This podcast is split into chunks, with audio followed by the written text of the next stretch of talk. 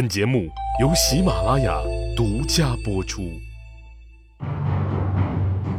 乱世图存，变法逆袭录，国运浮沉，君王一念间。看两千五百年前的战国乱世，各国如何解锁强国路。就在章邯把起义军呢杀得四散逃命的时候，又有几个牛人横空出世，加入了对大秦帝国的绞杀当中。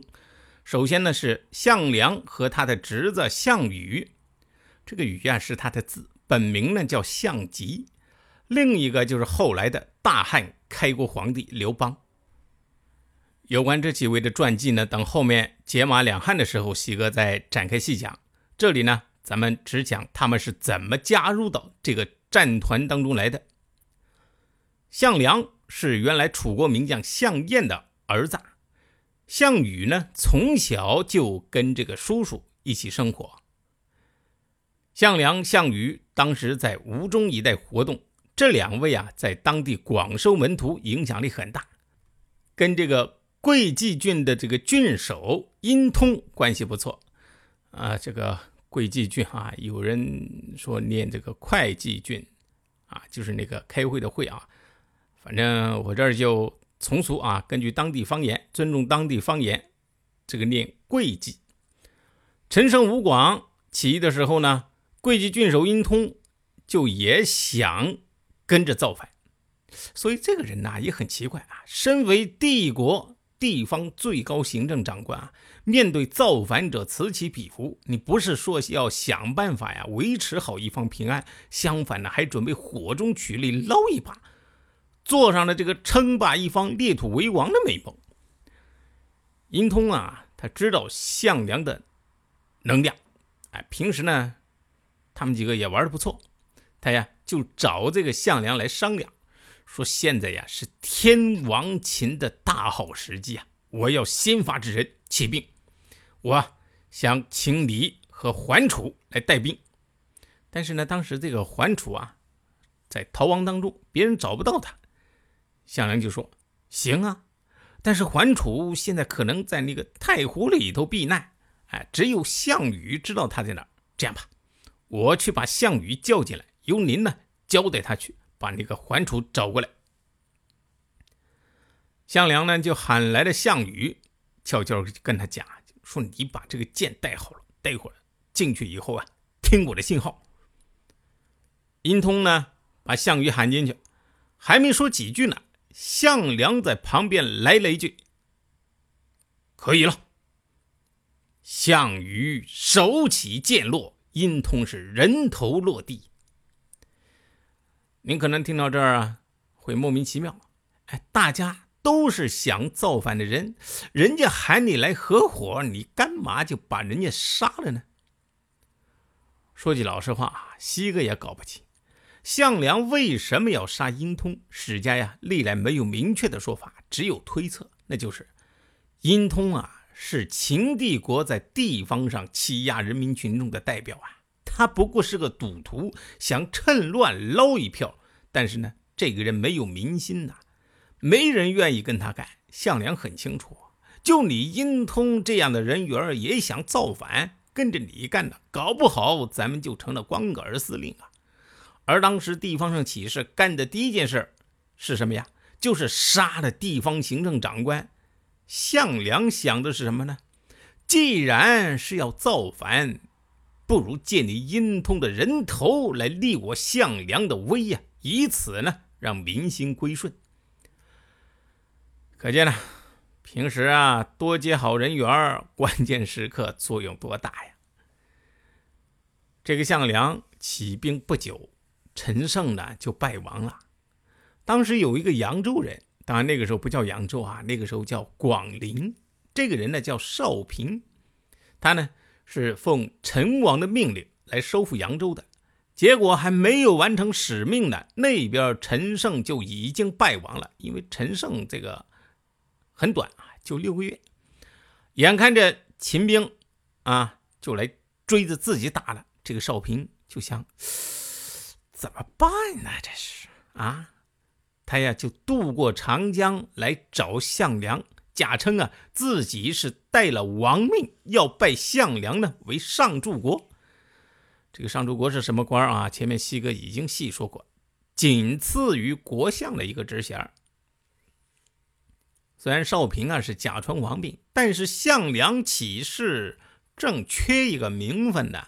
俩人呢当下是一拍即合，项梁就把少平的假王命啊当做是真王命，嘿 嘿，反正对自己有好处就行，谁管他真假呀？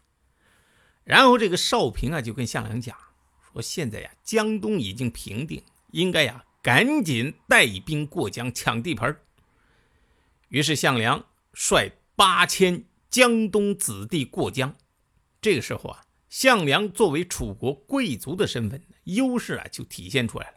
一路上啊，不少散在各地的义军呢，纷纷前来投奔，比如说陈英啊、秦布啊、蒲将军等等啊，很快呢就凑齐了六七万人，驻扎在那个下邳。这个下邳啊，就是今天徐州下面有一个叫邳州市。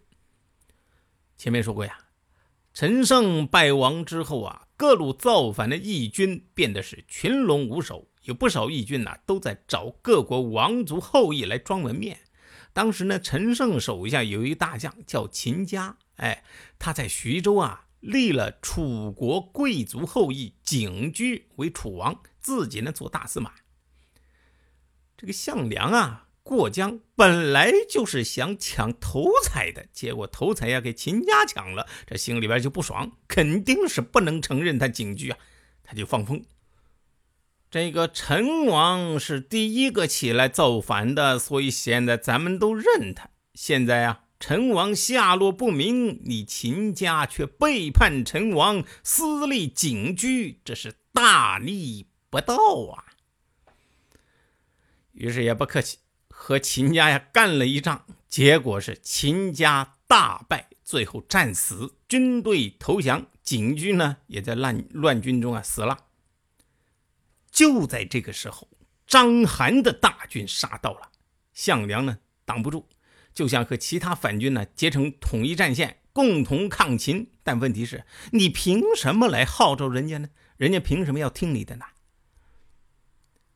项梁呢？就把大家喊过来开了个会，参加这次会议的，除了各路声名赫赫的反王，还有一个这个时候还名不见经传的人，但是后来呀却是大放异彩，最后统一了天下的牛人刘邦。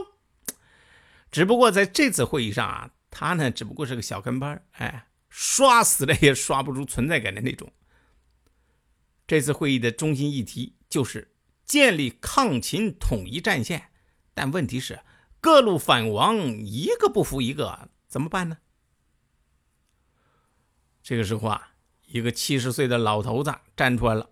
这个老头子也是个牛人，他叫范增，也是个有故事的人啊。他对项梁就说了：“陈胜的失败其实是必然的，为什么呢？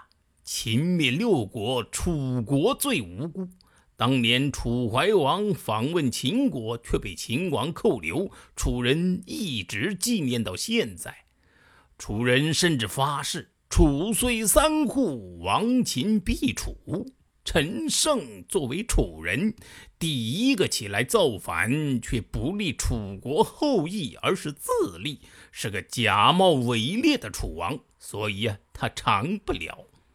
现在将军您起兵江东，各路义军是纷纷归附。他们主要是看重您世世为楚将这个背景，才来投靠的，为的是能立楚王后裔呀。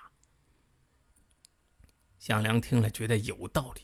其实他也想自立呀，但是呢，架不住人心，这会不认他呀。那既然这样，那就到处找找呗，啊，看看楚王的后裔啊，现在在哪儿游荡呢？这三找两找啊，还真找到了一个。据说呀，是楚怀王的孙子，叫熊心。这个时候啊，在干什么呢？嘿嘿，在帮人家放羊，是个羊倌。哎，忽然有一天来了几个人说：“啊，行了行了行了啊，羊你别放了，你也来做楚王吧。”这个熊心当时是一脸懵逼啊啊！就这样带着一身的羊骚味儿成了楚怀王。都城啊定在叫盱台，哎，就是今天江苏的盱眙县。放这儿这意思其实很明显，哎，你就待那旮旯凉快着啊，别耽误了我们的大事儿。等于啊，这楚怀王就是个摆设，而项梁呢，则自封为武信君。于是呀，尽管各路人马还是貌合神离，但毕竟有一杆大旗，这抗秦统一战线呢，也算是成了。谁按下的礼崩乐坏的启动键？哪些小弟逆袭成带头大哥？哪些大哥被带进了坑？又有多少君王魂断强国路？西哥从《资治通鉴》《战国策》《史记》中筛出战国大事件，为您剖析国运密码，轻松理清战国乱史。